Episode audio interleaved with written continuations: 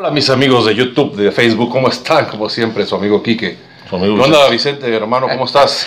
Bien, bien, ¿y tú? Entonces saludarte como siempre. Igualmente. Oye, fíjate que hace tiempo tú hiciste una reflexión sobre el Padre Nuestro que te dio el Padre Chava y mucha gente me ha preguntado por ella. Tú hiciste, un- tú haces- hiciste unos discos, ¿no? O hacías unos discos. Pues yo tenía uno que se llama Programa de Evangelización Católica a través de CDs y DVDs de eh, la Escuela Espiritual de Vida Interior.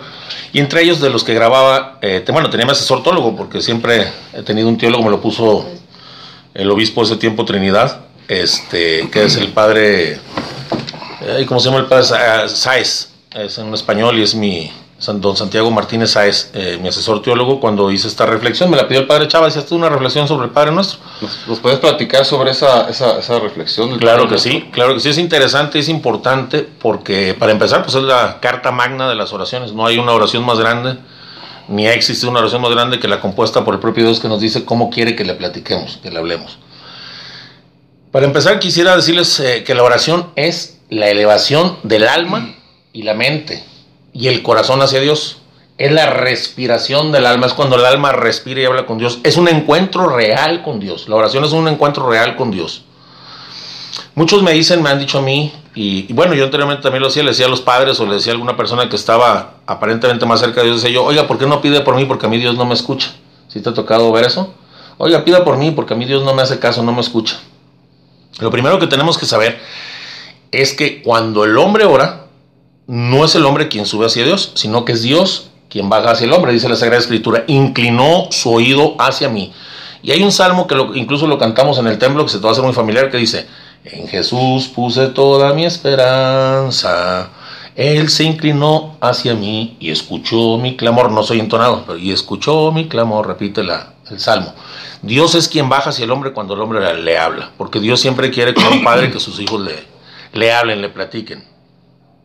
Entonces la oración es la respiración del alma y siempre Dios nos escucha. Tú, por ejemplo, si tu hijo aquí está, Paul te habla, ¿lo escuchas? Claro que lo escucho. Si tú le hablas a tu mamá que está aquí, ¿te escucha? Pues tenemos oídos y escuchamos. Ajá. O sea, es más, es más real que Dios nos escuche que nuestros propios padres. Les voy a decir por qué. A lo mejor si Paul te habla, tú lo escuchas, pero estás pensando, ay, la chamba, cabrón. Ay, el carro lo dejé en la esquina y el Paul, no, papá, que fíjate que esto.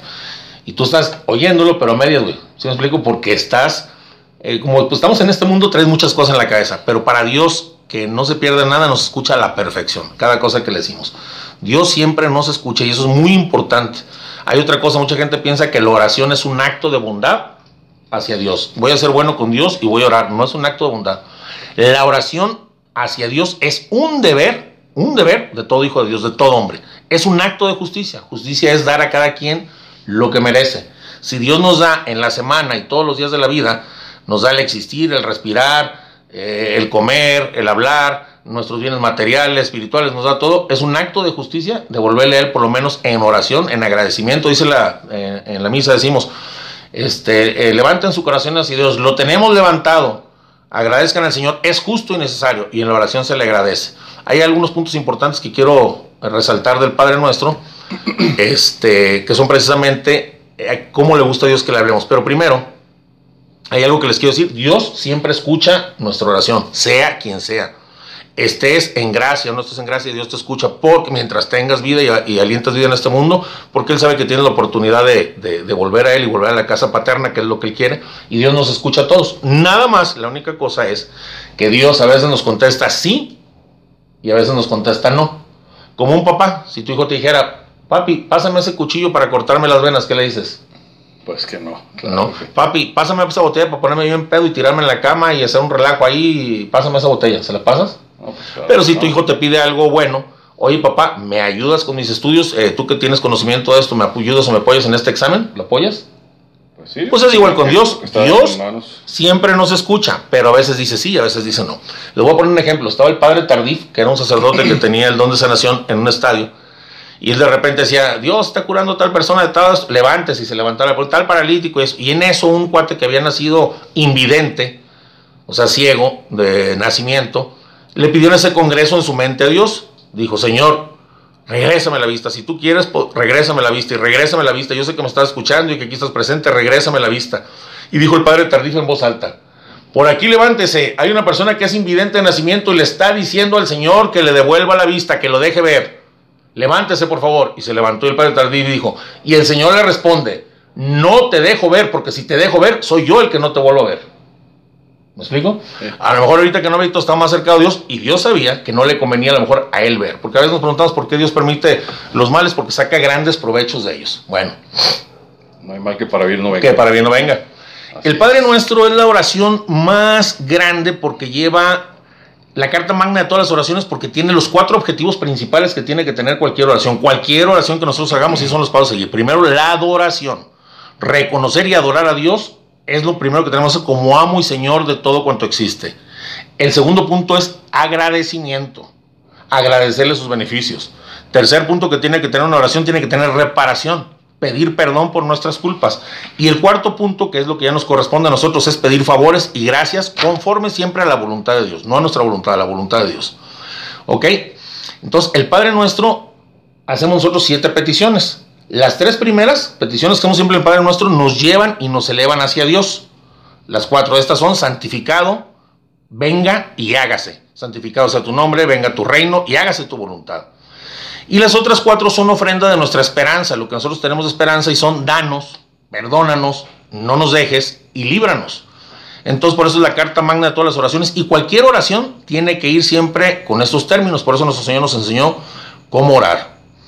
Muchos rezamos el Padre Nuestro sin profundizar jamás en lo que estamos diciendo. Nada más que le voy una cosa, el Padre Nuestro es un gran compromiso. Para todos los que lo rezamos es una gran bendición, pero es un gran compromiso. Y ahorita vamos a ver por qué.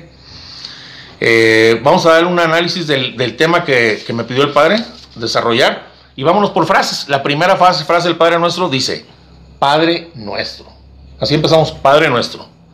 Pues qué palabras tan grandes, tan hermosas y tan magníficas. Saber que Dios es nuestro papá y saber que nos ama. Qué privilegio tan grande tenemos. Si yo fuera hijo de un presidente, bueno, obviamente de un buen presidente, sin hablar de política, o de un buen rey, qué orgullo. ¿Cómo te sentirías que fueras tú el hijo del rey de Inglaterra? No, pues. Orgullo, padre, soy hijo del rey. Que fueras hijo del presidente ahí, ¿de qué país será? Vamos a buscar un país Tingambatú o algo así, un presidente, no sé, en donde hay un presidente bueno, que fueras hijo del presidente este, qué orgullo, qué satisfacción de un jeque qué satisfacción, qué orgullo. Pues aquí no eres hijo de un presidente, un rey, un gobernante, eres hijo del rey de todo el universo, del creador de todo cuanto existe. Por eso la palabra Padre nuestro es hermosa, Padre nuestro, con esa confianza. Y no lo digo yo, lo dice la escritura, no es un cotorreo, no es un cuentito, dice la escritura. Miren con cuánto amor nos ha tenido el Padre pues, pues no solo nos llamamos hijos de Dios, sino que en verdad lo somos. Y esa es palabra de Dios. Por amor Dios nos hizo sus hijos. Y por ese amor, por ese amor que Dios tiene, lo imposible se vuelve posible. El amor real se vuelve posible. El perdón se vuelve posible. Los corazones endurecidos se vuelven suaves y tiernos. Nos volvemos capaces de amar y de perdonar. Porque decir Padre nuestro, no estoy diciendo Padre mío, Padre nuestro, me entero que mis amigos son hijos de Dios, porque es Padre nuestro, y mis enemigos también. También, también mis enemigos. Y ese conocimiento me conduce a reconciliarme con mis hermanos, porque al final de cuentas somos hermanos todos. Y otra cosa muy importante, no debería de haber ninguna persona que decir que dijera Padre nuestro, refiriéndose al Dios eterno, al Todopoderoso, al dueño de la creación. No hay una sola persona que dijera Padre nuestro que pueda ser triste ya que no es una frase, es una realidad. Somos hechos partícipes de la vida de Dios a través de su gracia. Somos hermanos de Jesucristo e hijos adoptivos de Dios. De repente podemos pensar, tú ves algún cuate ahí en la calle tirado, a un, no sé, indigente, alguien que pide limosna, a una persona que está sin piernas, a un ciego, y, de repente al ver a toda esa gente, pues tú puedes pensar, mm, este es hijo del rey del universo, y nomás ahí va una comparación. ¿Quién se hubiera podido imaginar que aquella escuincla que andaba en Guarachillo lavando, tra, tra, con su mamá, en las piedras o en el río, obediente a Dios desde su nacimiento, y que dio el fiat para que Dios engendrara en su vientre, y que después la vieron al pie de la cruz, parada de pie, pero llorando por el hijo que le asesinaban. ¿Quién iba a pensar que esa mujer era la reina de todo el universo y todo cuanto existe? La luna bajo sus pies y todo el universo bajo sus pies. ¿Quién se iba a imaginar? No, pues. De aquel muchacho joven que andaba en friega ahí dándole a los martillazos a las mesas como carpintero, este, 30 años escondido. Y después de tres años de vida pública humillado, seguido, perseguido, aplastado, escupido, coronado de espinas y clavado en la cruz, ¿quién iba a pensar que ese es el creador de todo cuanto existe? Nadie. Porque las cosas son sobrenaturales. Eso, esa gracia de ser hijos de Dios es sobrenatural. Está más adentro, más al fondo. Y, este, y nadie la puede ver porque es precisamente sobrenatural. Pero entonces, en aquel humilde, en aquel humillado, en aquel triste, siempre piensa: este es un hijo del Dios, del Rey del universo, es príncipe es hijo del rey del universo. Por eso nadie puede estar triste cuando digamos Padre nuestro. Cuando miramos a cualquier persona, reconozcamos esto. Mm, fíjense que es, probable que esa gente que vive tan triste y tan amargada y tan humillada pueda tener más gloria que muchos en el cielo. Que muchos que hoy aparentemente son grandes en el mundo. Entonces nunca hay que despreciar a nadie. Cualquiera de los que vean son hijos de Dios, está en gracia de Dios, puede ser más grande y llegar a grados más altos de gloria que cualquier presidente o dueño casi casi del mundo. No lo digo yo, lo dice San Pablo. Leamos una cita de San Pablo que dice, hemos recibido un espíritu de hijos adoptivos que nos hace clamar Abba Padre. Y el mismo espíritu se une a nuestro espíritu para dar testimonio de que somos hijos de Dios. Y si somos hijos, también somos herederos de Dios y coherederos de Cristo. Ya que sufrimos, ya que sufrimos, repito, con Él, para ser también glorificados con Él. Este es nuestro gozo y nuestra esperanza. Es palabra de Dios, sufrimos con Cristo y por eso ves a la gente que así, ¿cómo puede ser este rey del universo? Pues el propio Dios sufrió así. Tenemos que observar otra cosa en esta frase que es muy importante. Dios nos invita a la unidad, a la unidad. Quiere que todos seamos una sola familia, Padre nuestro. Por eso, digan todos junto conmigo, Padre nuestro. Y al decir Padre nuestro, somos una sola familia, todos.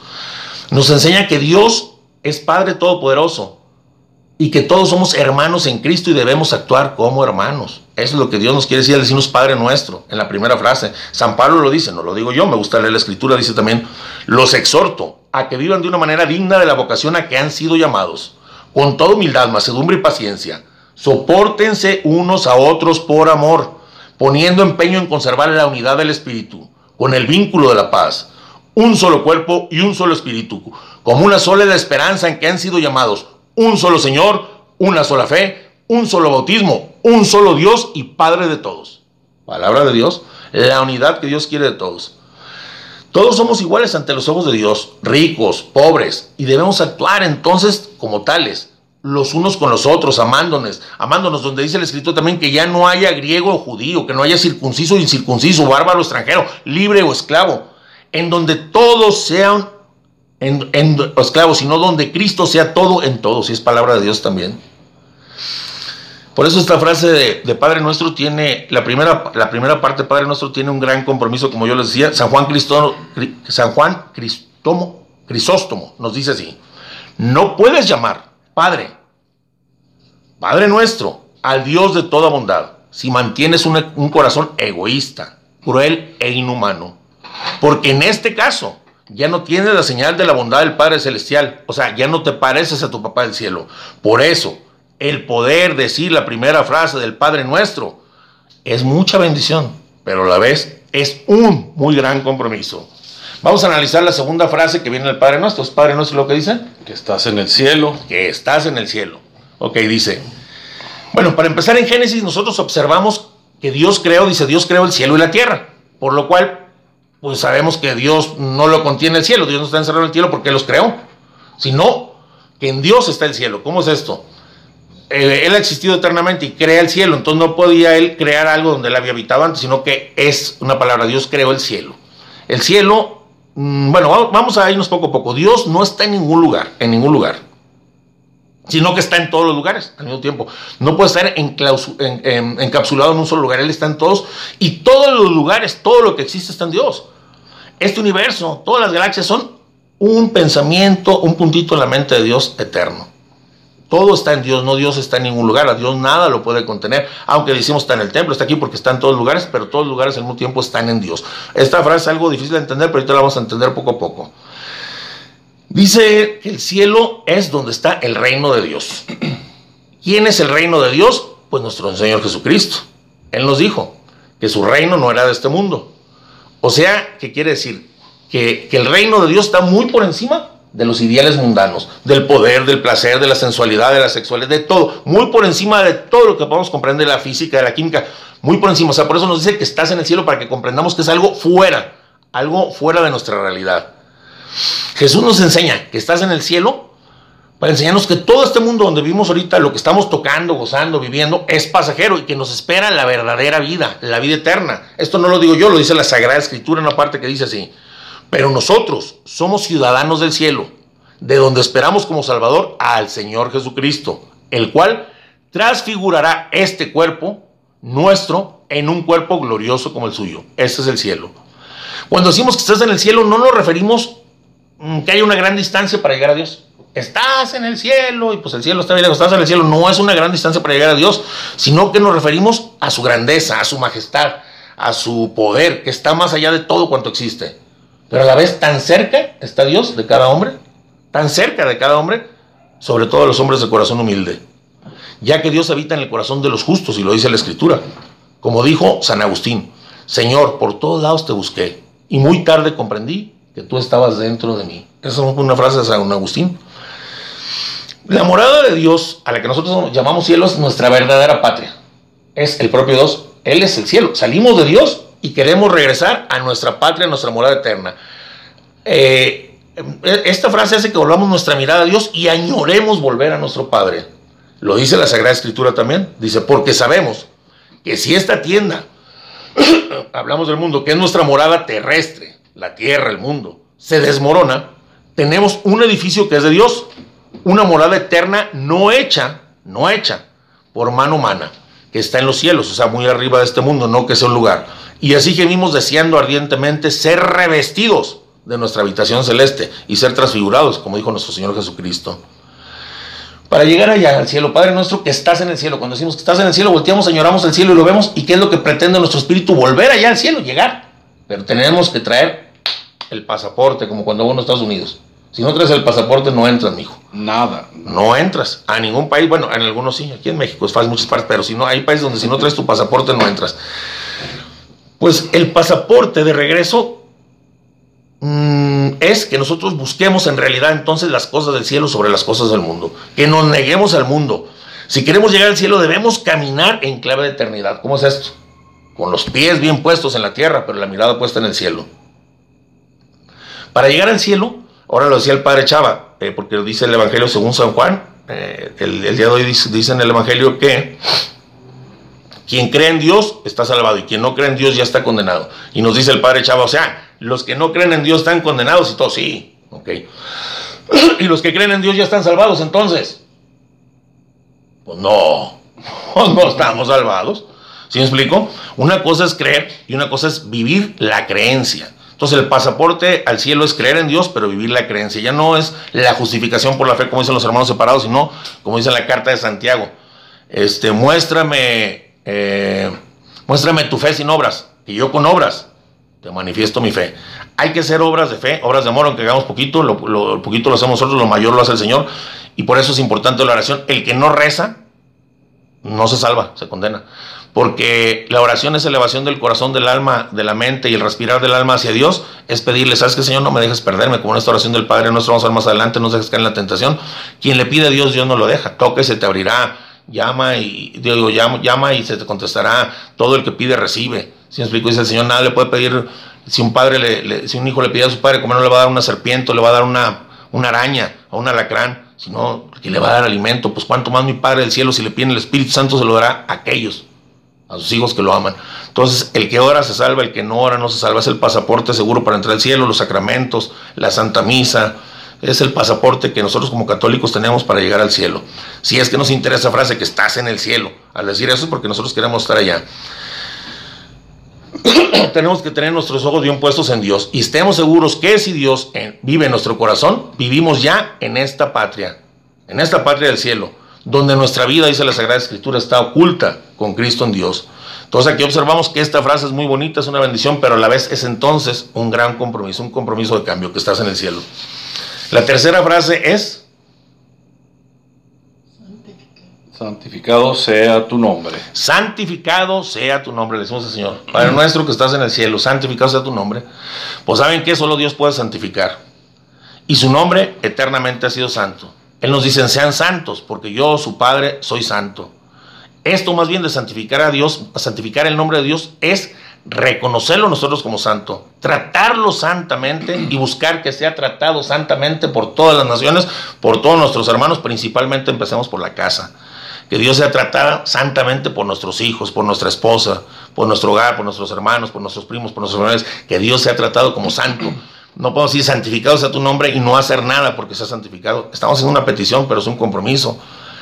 Debemos santificar el nombre de Dios en nuestras propias personas. ¿Y cómo lo santificamos si vivimos conforme a Dios nos pide? Dice la Sagrada Escritura que el nombre de Dios es bendecido si vivimos bien y si vivimos mal el nombre de Dios es blasfemado. Nos dice San Pablo. El nombre de Dios por causa, por su causa, es blasfemado entre las naciones y es palabra de Dios. El profeta Ezequiel nos dice en la Sagrada Escritura, y en las naciones donde llegaron, profanaron mi santo nombre. Pero yo he tenido consideración a mi santo nombre, dice el propio Dios, que la casa de Israel profanó entre las naciones. Por eso, dile a la casa de Israel que así dice el Señor Yahvé. No hago esto por consideración a ustedes, sino por mi santo nombre que ustedes han profanado. Yo, dice Dios, santificaré mi gran nombre, profanado entre las naciones, y las naciones sabrán que yo soy Yahvé, cuando por medio de ustedes manifieste mi santidad a la vista de ellos. Los rociaré con agua pura y quedarán purificados de su impureza y de todas sus basuras. Los purificaré y les daré un corazón nuevo. Infundiré en ustedes un espíritu nuevo. Quitaré de su carne el corazón de piedra y les daré un corazón de carne. Infundiré mi espíritu en ustedes y haré que se conduzcan según mis leyes y practiquen mis normas. Entonces, ustedes serán mi pueblo y yo seré su Dios. Es palabra de Dios. ¿Ya cumplió esas promesas? Sí. Hemos sido limpiados de nuestra impureza en el bautismo. Nos ha dado un corazón nuevo y nos ha dado su Espíritu Santo, algo muy importante. Se nos ha dado un espíritu nuevo que nos lleva a ser hijos y no siervos de Dios. En aquel tiempo del Antiguo Testamento, Moisés bajó del, de allá del cerro con los diez mandamientos, donde subió con los diez mandamientos escritos en una piedra. Pero después de Pentecostés, esos mandamientos han sido escritos por Dios en nuestros corazones. Tenemos la ley natural impresa en nuestros corazones por Dios son los corazones nuevos. Debemos entonces de saber que todo esto que Dios nos ofreció se ha cumplido. Dice la escritura que la gloria de Dios consiste en que demos frutos de santidad. Por el, por el árbol se conocen los frutos. Por los frutos se conoce el árbol, imagínate. Somos frutos de Dios y nos comportamos mal, pues hay arbolito tan jodido. ¿Sí explico? Por eso nosotros debemos santificar el nombre de Dios con nuestras obras. Debemos vivir de tal manera que los demás, al ver nuestras acciones, den gloria a Dios. Debemos evitar entonces nosotros, que como en el Antiguo Testamento, que el nombre de Dios sea profanado por nuestra culpa. ¿Qué es lo que veneramos en los santos? Que a veces nos critican los hermanos separados. Pues la acción y la santidad de Dios obrando a través de sus hijos. No ellos como obran, sino la acción y la santidad de Dios que obra a través de los que nos prestamos a veces, o se prestaban los profetas, se presta cualquier persona, para ser testigos de Dios. No veneramos a ellos como personas, sino la acción de Dios en ellos y que ellos permitieron en su voluntad unirla a la de Dios y que fuera una sola voluntad y que Dios hiciera lo que quisieran ellos. Eso es lo que nosotros veneramos en los santos.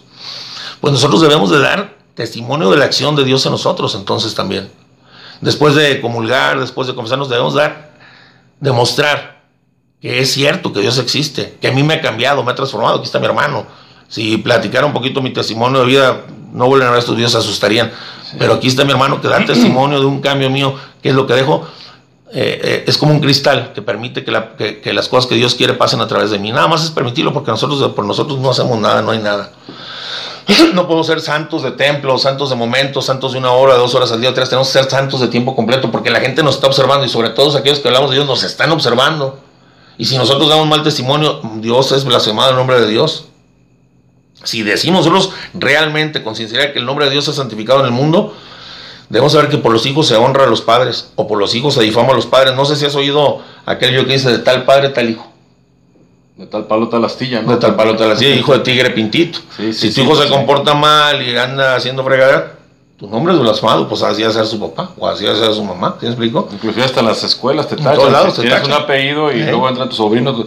Ah, sí, este es sobrino de, Vicente porque tiene el mismo apellido. Así es. Y te etiquetan, vamos. Por los hijos se, honra a los padres o se difama a los padres, entonces sí es cierto, ¿no? Pues bueno, nuestro Señor Jesucristo le gritaban, le gritaban cuando él predicaba, benditos sean los brazos que te cargaron y los pechos que te amamantaron, dando gloria a María. María estaba siendo exaltada por el comportamiento de su Hijo Jesucristo. Y toda la vida de nuestro Señor Jesucristo fue para que exaltáramos al Padre y demos gloria a Dios. Y por eso decimos gloria a Dios Padre, por la acción de nuestro Señor Jesucristo que dio testimonio del Padre.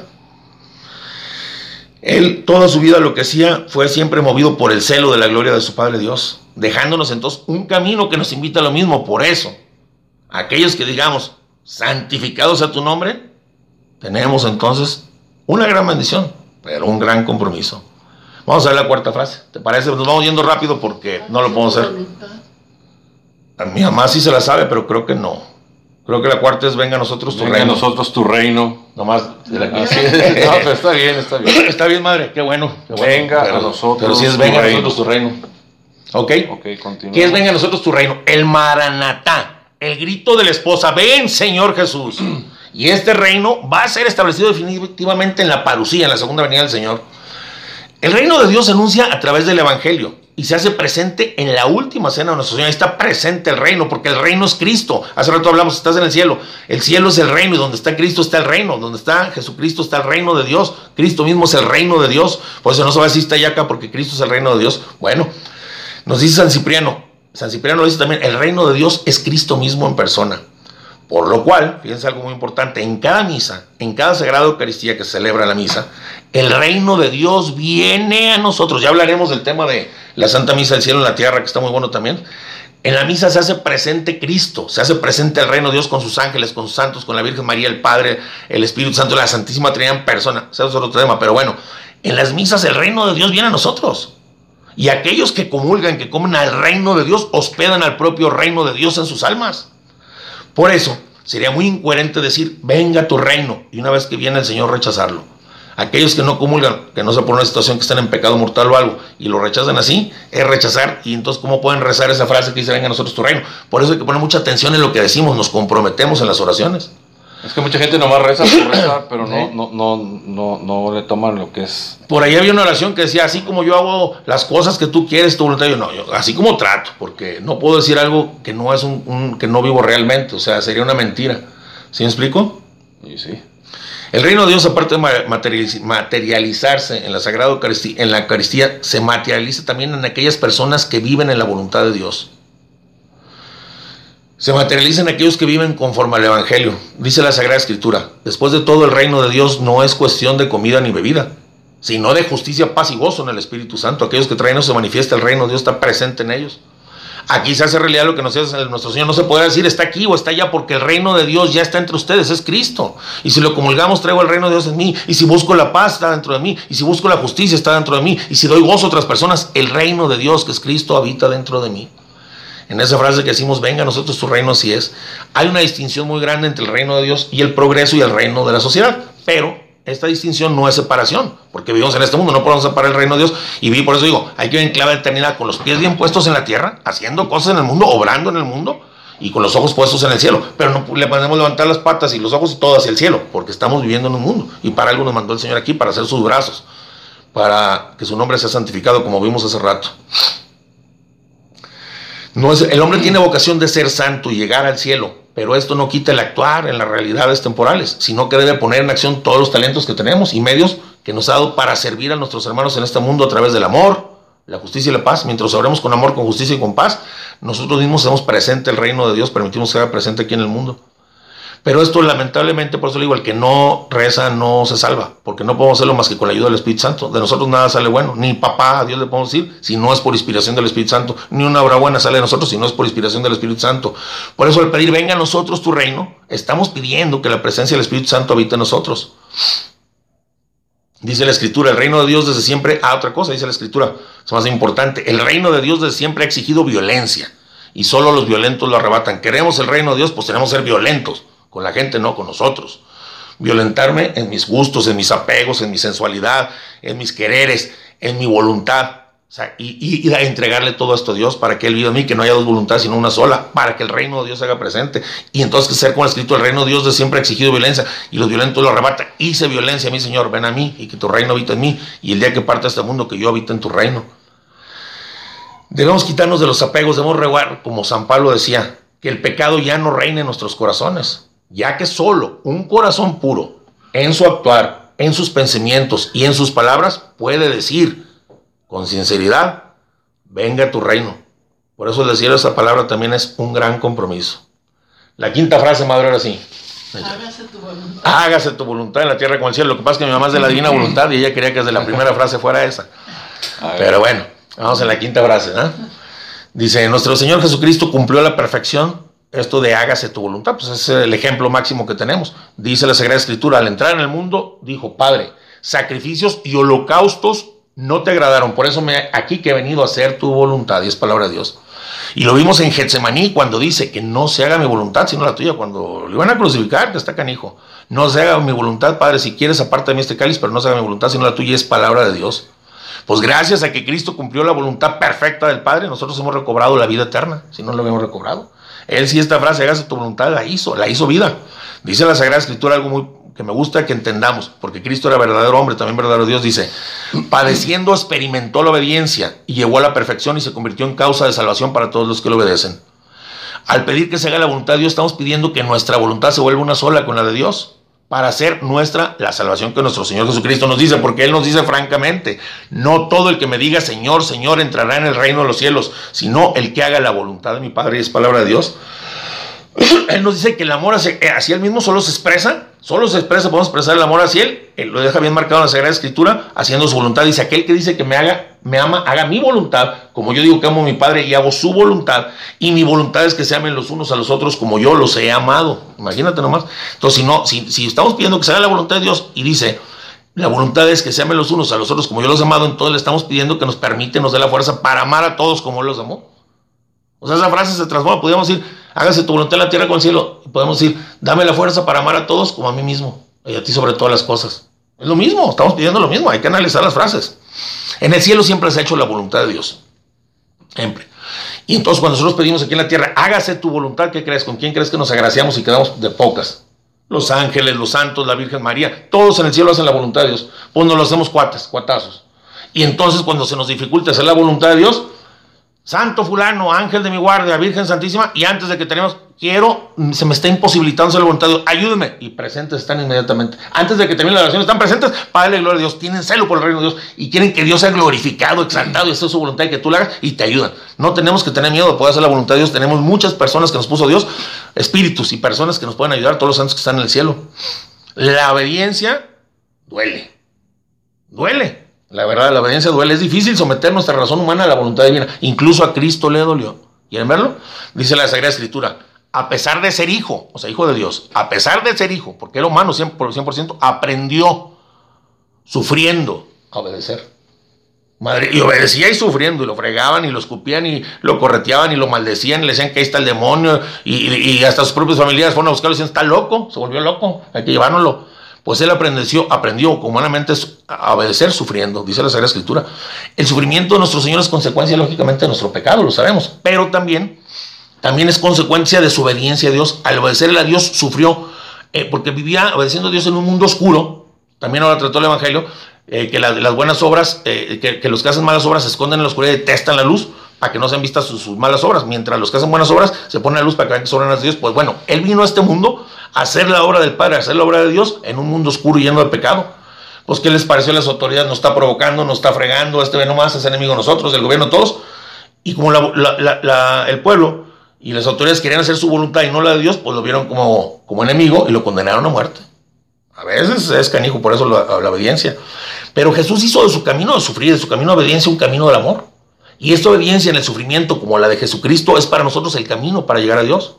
Hágase tu voluntad en la tierra como en el cielo. Solo unidos a Jesucristo con su Espíritu podemos cumplir, la voluntad. Lo que le decía, solamente con el Espíritu de Dios podemos cumplir la voluntad del Padre. Y así se puede hacer su voluntad en la tierra como se hace en el cielo. San Agustín dice, fíjate, fíjense nomás qué frase. San Agustín dice que así como, como decimos, hágase tu voluntad en la tierra como en el cielo, podemos decir fácilmente, hágase tu voluntad en nosotros como se hizo nuestro Señor Jesucristo. Enséñanos a obedecer a uno en el sufrimiento. Lo dice San Agustín. Al obedecer a Dios, igual nosotros nos volvemos luz. Y esa luz es incómoda en este mundo ahorita para los que ocultan su pecado. En la obediencia, ya que la luz descubre las malas obras de los que actúan mal. Y esto nos va a traer problemas, pero no tengan miedo. Podemos confiar en Dios. Dios siempre está a nuestro lado y caerá a mí la mi derecha y a la izquierda, pero ya ve, está conmigo. Los ángeles, los santos están con nosotros y nos apoyan. Y Dios no va a permitir que nos suceda más, de aquello que Él permite. No, otra cosa, no podemos entender la voluntad. De, voy a hacer la voluntad de Dios si me gusta, si me plazo, si me parece. No, la voluntad de Dios la vamos a obedecer porque es Dios quien lo manda. Y casi siempre suena incoherente. A la Virgen María y a, yo lo he dicho, y a San José, a las 3 de la mañana vayan a Egipto. ¿Por qué no les dijo a las 7 de la noche, más temprano? Pues ahí está la prueba de la voluntad de Dios. Métete al bañar siete veces al río y quedas sano. Oye, Señor, ¿y no tengo con dos? ¿Sí me explico? O sea, la voluntad de Dios no la tenemos que entender, lo sabe y es perfecta. Simplemente tenemos que hacerla porque es Dios quien no la manda. Nosotros observamos que Jesús hizo la voluntad del Padre sin preguntar y la Virgen María hizo la voluntad del Padre sin preguntar. Pues también entonces nosotros cuando digamos hágase tu voluntad tenemos un gran compromiso. Tenemos que hacerlo con la misma rectitud que lo hicieron Jesús y María. La sexta frase, madre. Danos pan de cada día. Danos hoy nuestro pan de cada, día. Aquí le pedimos a Dios como le pide cualquier hijo a su papá. Y es agradable a Dios ver que estamos necesitados de Él, que confiamos en Él, que confiamos en su divina providencia. Decimos, danos muy importante, nuestro pan de cada día, no dame, danos a todos. Nos unimos con todos los hermanos de un solo Padre, nos unimos a sus necesidades y sufrimientos en esta petición. Te puedes preguntar, ya lo hemos visto, ¿por qué hay quienes no tienen pan en este mundo? Esto no es porque Dios no sea providente. En la tierra siempre ahí va a haber más de lo que necesitamos toda la humanidad para mantenernos, para mantener todas nuestras familias. Solo que la ambición y el egoísmo de muchos que también rezan el Padre nuestro no permite que ese alimento llegue a todos. Hay personas que manipulan, que especulan y que acaparan alimento e incluso tiran miles de toneladas al mar para conservar su precio. Por eso, en esta oración que estamos pidiendo también, eh, eh, para que, estamos pidiendo también por las personas que obran mal, para que obrando ellos conforme a la verdad hagan justicia con los hermanos del mundo, para que también los que rezan el Padre Nuestro, que tiran la comida y todo, entiendan y Dios los ilumine y hagan justicia con sus hermanos. Por esto pedimos que el hombre se vuelva justo, ya que no puede haber una sociedad justa, no puede haber sin hombres que libremente quieran ser justos porque tenemos el libre albedrío. Al decirle a Dios, danos nuestro pan, todos nos comprometemos en la medida entonces también de nuestra capacidad de ayudar a los demás. Señor, danos el pan de cada día. Oye, me pasas una moneda para una torta, no traigo. Oye, no, pues, hay que compartir. Danos nuestro pan, estamos pidiendo para nosotros y para los demás. Pero ya cuando nos llega, danos. Ah, era para mí, Señor, te equivocaste. Danos, abre esta mano para recibir y esta para dar que corra. Esa es una obligación que tenemos al decirle, danos nuestro pan de cada día. Pedimos, pero también debemos actuar, debemos ser malas manos de Dios en el mundo. Dice San Benito, oren, oren, como si todo dependiera de Dios y trabajen como si todo dependiera de ustedes. Hay que trabajar, ser las manos de Dios en el mundo. Aquí, bueno, mucha gente, pues yo mi pan no me lo da Dios, trabajo. No, mijo, trabajas porque tienes pies, porque tienes manos, porque tienes ojos, porque Dios te permitió estudiar, porque te permitió tener unos padres que tienen escuela. Te dio la vida. Te dio la vida, mi, mi compadrito. Y también sabes que por qué trabajas, porque Dios ha puesto la bondad en el corazón de la gente que te recibe y te pagan bien. Todo viene de la providencia divina. En ese dan nuestro pan es darnos trabajo. No nomás, lógicamente, dice San Pablo, el que no trabaje, que no traiga. Pues, que no coma. Pero estás incapacitado, bueno, ayuda al incapacitado. Pero en la posibilidad de nuestra medida hay que hacer lo que le pedimos a. Dame nuestro pan, Señor, y sentado y acostado viendo la tele, no te lo va a dar tampoco. Por eso dice, oren, como si todo dependiera de Dios, pero trabajen como si todo dependiera de ustedes. Al pedir el pan nuestro de cada día, pedimos principalmente el alimento. Pero hay otro pan más importante, que debemos pedirlo con más amor, y es el pan vivo bajo del cielo. Dice el Señor, yo soy el pan vivo que ha bajado del cielo. El que coma este pan vivirá para siempre. Este es el remedio para la mortalidad. Es la medicina para la mortalidad, alimento que nos une a Cristo y nos transforma en Él. Y entonces con Él nos permite hacer la voluntad de Dios, solamente con Él en nosotros es alimento para la vida eterna. Como nos dice Jesús, mi alimento es hacer la voluntad del Padre, es alimento para la vida eterna, comer el cuerpo y la sangre de Jesús. Hay una palabra rápida que me gusta de esta, de esta reflexión de cómo Cristo es pan, al igual que el pan de la tierra, y se las voy a leer literalmente, está precioso y la analizan cada quien. Voy a leer el espacio para que me la entendamos. Dice, así como el pan viene del trigo que es sembrado y florece en la tierra, este pan, hablando de Cristo, fue sembrado en el seno de María, floreció en la carne, fue amasado en la pasión fue cocido en el horno del sepulcro y reservado en la iglesia para ser dado como alimento celestial a los hombres. Es el pan que vamos a pedir todos los días, que no nos falte. Y decirle a nuestros hermanos, llevarlos al pan, porque es danos el pan nuestro. También invitarlos a que coman del pan de vida eterna. Por eso debemos pedir a Dios que nos dé el pan del cielo a todos los hermanos del mundo y que nos invite todos los días a comerlo, ya que sabemos que nadie puede ir a Dios si Dios no lo llama, pedile, llama a todos mis hermanos, por fulanito te pido para que acerque a ti como el pan de la vida eterna. Por eso esta frase también, danos el pan nuestro de cada día, es una gran bendición, pero a la vez un gran compromiso. Vamos con la séptima frase. Perdona nuestras ofensas. Ah, qué importante frase, perdona. Nosotros perdonamos a los que nos ofenden. Perdona nuestras ofensas también como nosotros perdonamos a los que nos ofenden. Aquí nuestra mirada debe ser como la del hijo pródigo venir arrepentidos. Padre, pecado contra el cielo y contra ti, ya no merezco ser hijo tuyo. Ahí confesamos nuestra miseria y exaltamos la misericordia de Dios. Tenemos la certeza del perdón de Dios porque hemos sido redimidos por su Hijo y por el sacramento de la confesión. Cuando somos pecadores nos abrimos de nuevo a la gracia divina y vuelve a entrar nosotros. Sería muy lógico decirle a Dios que perdone nuestras ofensas y no ir a confesarnos. Perdona mis ofensas, sí, hijo, pues ve a donde yo te lo puse, en medio. ¿Quién, quién es el que pone la condición para perdonar? Y tú vas a perdonar, pero ¿quién? ¿El, el, que ofende o el que perdona? Es el que perdona. Si haces esto, perdón, claro, pues él, él, puso la condición y vayan al confesionario, nos dice. Dios perdona nuestras ofensas a su modo y no el de nosotros. Hemos sido redimidos por Cristo. ¿Y qué hizo? Él realizó la redención a su modo. Papá, los quiero salvar, quiero al mundo y quiero salvarlos. ¿Hizo lo que quiso? Tan así fue que no, que le dijo, si quieres, aparta, si puedes, ah, asustado, este cáliz de mí si quieres, no si puedes, si quieres, aparta este cáliz de mí, pero no se mi voluntad sino la tuya. Hizo la redención al modo de Dios. Nosotros debemos pedir perdón al modo que Dios nos dice, no a nuestro modo.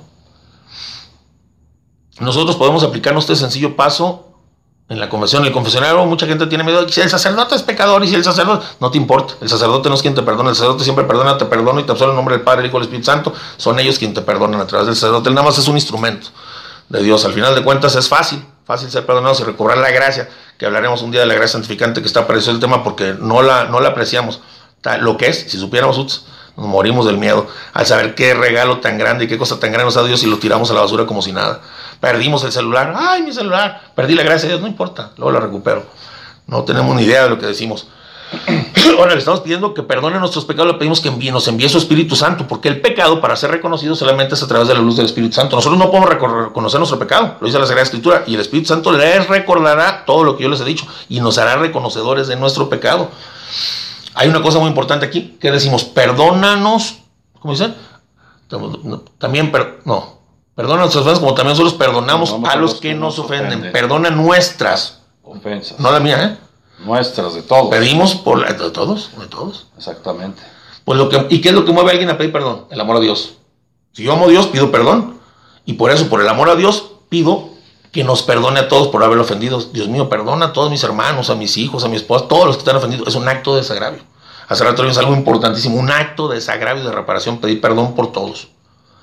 Así hacemos un acto de misericordia a Dios, aunque es nuestra obligación, pero estamos diciendo que por favor, Señor, no, estés ofendido por mis hermanos y, estamos haciendo un tipo de, reparación por ellos al pedirlo. Y al ser misericordiosos, pues alcanzamos nosotros más misericordia de Dios, que Dios no se deja ganar por nadie. La, la oración debe tener el fondo más grande que diga que no te ofendan a ti, Padre bueno, que no te ofendan a ti, Padre bueno.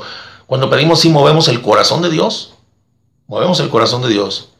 Hay una cosa muy importante, para poder alcanzar misericordia y perdón, nosotros mismos lo decimos, dice, también como nosotros perdonamos a los que nos ofenden.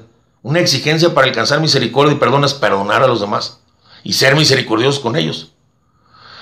Dice la Sagrada Escritura, vamos a ver cómo, cómo Dios lo hace. Dice, sean perfectos como su Padre del cielo es perfecto y hace salir su sol sobre justos, o sea, sobre sus compas, y sobre sus injustos, sobre los enemigos. Lo repetimos. Sean perfectos como su Padre del cielo es perfecto hace salir su sol sobre justos e injustos. Injustos. Sean misericordiosos como su Padre es misericordioso. Como yo los he amado, ámense los unos a los otros. Si Dios, que es el ofendido, el Todopoderoso, ama, nosotros tenemos que amar también. Tenemos que ser misericordiosos, tenemos que perdonar. Porque Dios nos advierte que si no perdonamos, tampoco mi Padre Celestial nos perdonará. ¿Te acuerdas en aquella parábola del, del, rey que le perdona todo y el otro sale a cobrar, lo agarra el güey, pues ahora te meto al bote y no sales hasta que no pagues el último céntimo. Sí.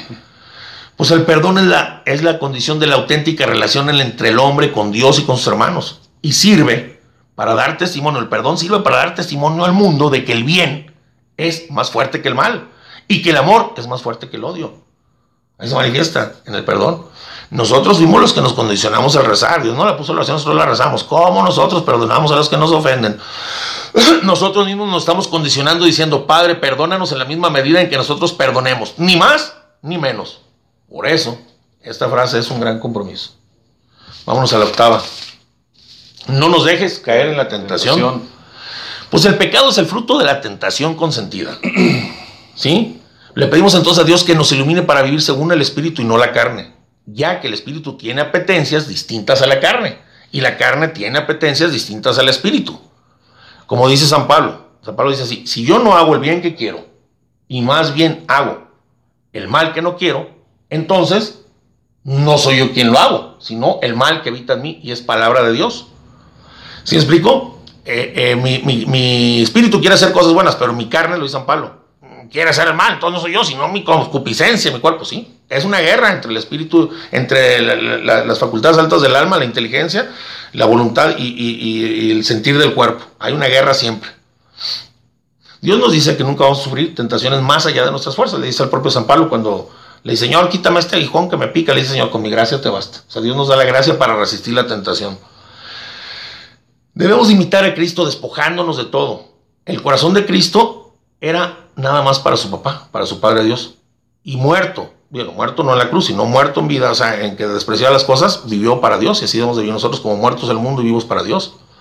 Debemos vivir en el mundo sin ser del mundo, como dice nuestro Señor, desapegados de todos y apegados a Dios. La, la parte más fácil para saber, eh, de lo decía un santo también, qué es lo que me estorba para acercarme a Dios. Bueno, esto lo quiero, decía eh, San Agustín, no, San Ignacio Loyola. Esto lo quiero tanto como cuanto me acerque a Dios y esto lo rechazo tanto como cuanto me aparte de Dios. Si el dinero me acerca a Dios, lo quiero. Si no me rechaza, me aparte de, me separa de Dios, no lo quiero. Si esto, eh, eh, apliquémoslo en todo.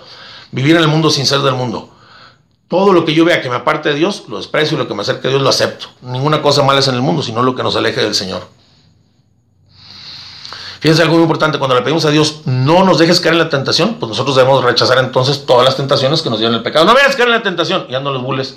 No me dejes caer en la tentación y ando con una bola de marihuanos. No me dejes caer en la tentación y ando con un grupo de ratas. No me dejes caer en la tentación y ando oyendo, viendo películas degeneradas, viendo cosas en el internet, eh, oyendo pláticas morbosas. Y no me dejes caer en la tentación. Yo debo evitar ocasión de pecado. La ocasión de pecado se vuelve pecado.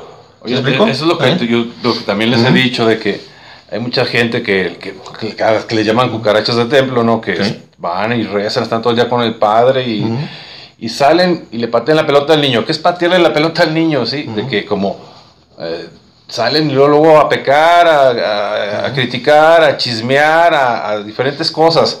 Entonces, eso yo pienso que está mal, ¿no? No, no, Entonces, claro, claro. ¿De qué le sirve estar clavadas todo el día en el templo, ayudándole al padre y todo lo que tú Y quieras? si no me dejas caer en la Y tentación a- y tratar por eso. Es una pecar, lucha. ¿no? Entonces, Lamentablemente, como no, mantener eso. como no hemos analizado esto, yo cada vez que ahora rezo el Padre Nuestro, a partir de que el Padre Chava me pidió que hiciera esto, esto lo hice a base del Catecismo de la Iglesia Católica, Padres de la Iglesia, no es lo que yo pienso, es lo que piensa la Iglesia, hizo un resumen, este, y me dijo el Padre que está bien, ya que lo he rezado, ya he entendido, entonces explico, no quiero que me hagas caer en la tentación, y ¿qué trato de hacer? Por rechazarla cuando viene, claro que con la fuerza de Dios, porque sin ella no puedo, pero ya la tengo para rechazarla, ¿no?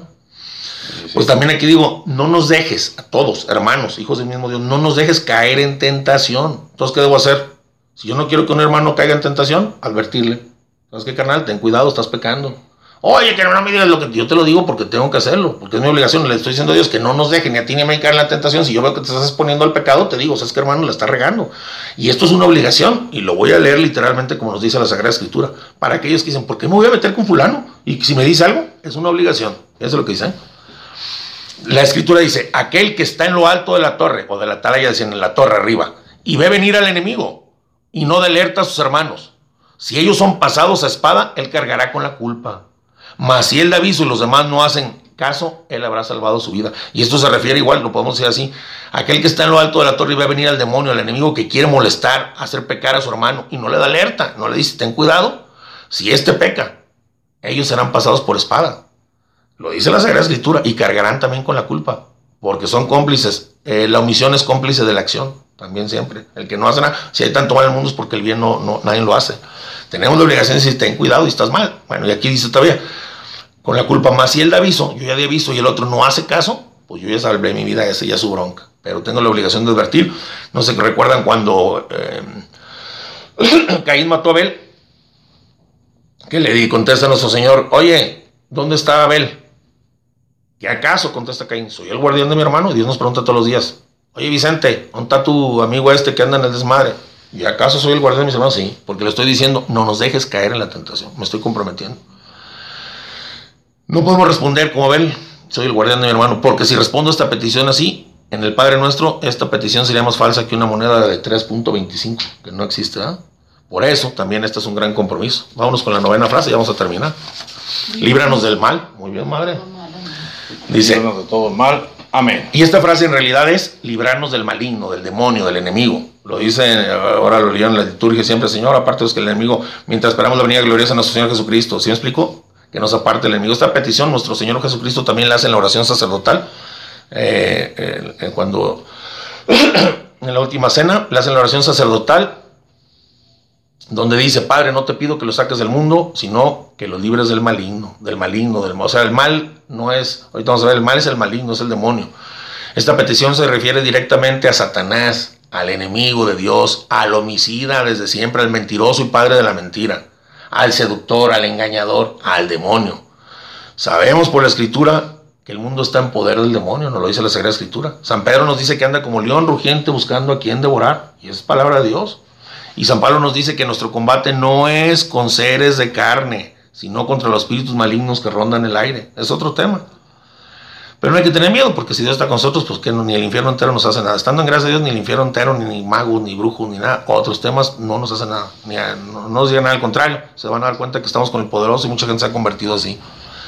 Ya no estamos más bajo la esclavitud del demonio cuando Dios lo venció en la cruz. Solamente que voluntariamente nos volvamos a acercar a Él. Por eso dice que es como un perro amarrado, que mientras no te le acerques no te hace nada, y San Pablo. Pero nosotros podemos volver a caer. Pero por eso le pedimos a Dios que nos permita en esta petición, líbranos del mal, descubrir las trampas del demonio, las trampas del enemigo mientras esperamos la venida gloriosa de nuestro Señor Jesucristo, que nos librará para siempre de este enemigo de nuestra alma. Muchas personas piensan que eso de líbranos del mal se refiere a que nos libren de las cruces de la vida. El otro día hablamos de la cruz, ¿te acuerdas? El escándalo de la cruz. Quítame la cruz, Señor, de los sufrimientos, de las contrariedades. Pero estas cruces no son un mal.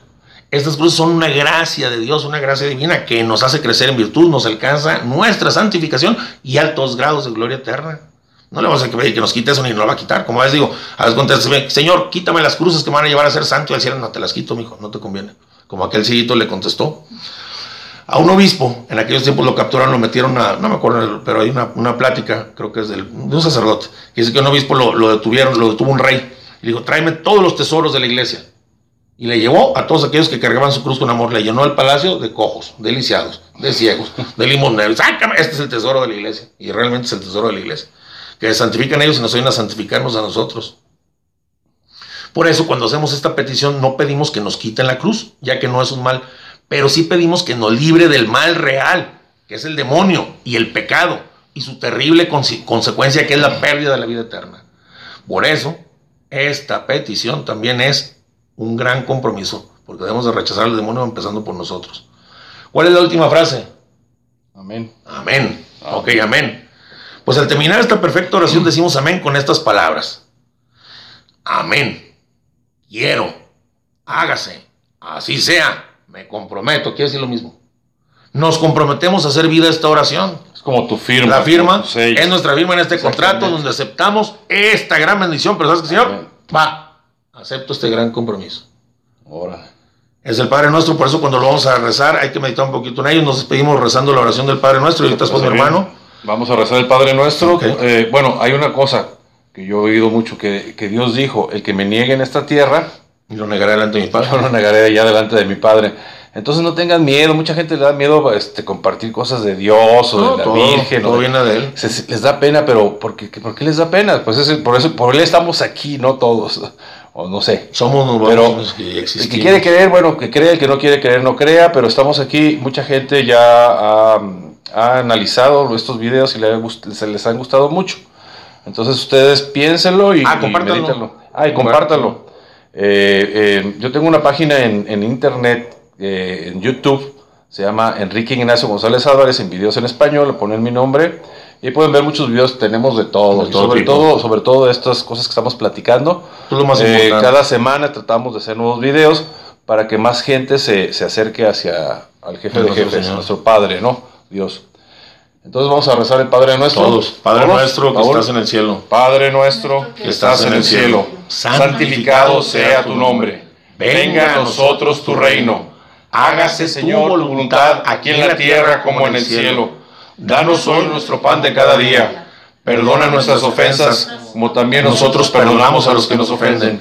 No nos dejes caer en la tentación y líbranos del mal. Amén. En nombre del Padre, del Hijo, del Espíritu Santo. Amén. ¿Algo más que quieras agregar, hermano? Nada más, hermano, ahí a ver qué nos ¿Qué, qué- qué nos ocurre o qué nos Bueno. preguntan la próxima semana? Si es que Dios nos presta vida y si es que Dios quiere que grabemos. Muchas veces hemos querido grabar y no se ha podido, pues es momento que Dios no quiere. Las Exactamente. cosas son para Él cuando Él quiera, no de nosotros. Pues este, estamos aquí a sus órdenes. Eh, también pueden estar aquí en la página de mi hermano Vicente, que está en Facebook. Ah, bueno, en Facebook tengo. Facebook Vicente, como Vicente ¿Cómo estoy? González Creo Álvarez. que Vicente González Álvarez. Bueno, si no, luego les digo. Pero, ahí pero ando, estamos a sus ahí. órdenes. Cualquier duda, pregunta, Eh. eh, lo- eh, cuestión. Ah, estamos- tengo dos páginas, se llama Programa de, de programa de evangel- Evangelización Abierta. Programa. de, evangeliza- de evangelización abierta, exactamente. Algo así. Él, él tiene, doy tiene- ha hecho discos precisamente. Eh, y pero a pura a- voz, y ahora- Vamos a tratar de hacer esto. Yo no quería asustar a la gente con mi cara, era pura voz, pero bueno. pues Vamos a pasar esto ya, ya este, pues ya más en, en- para que lo, lo vean. Eh, es un poquito largo el video, entonces pues, como siempre, su amigo Quique, un abrazote a todos. Nos vemos. Bye, bye. Bye bye.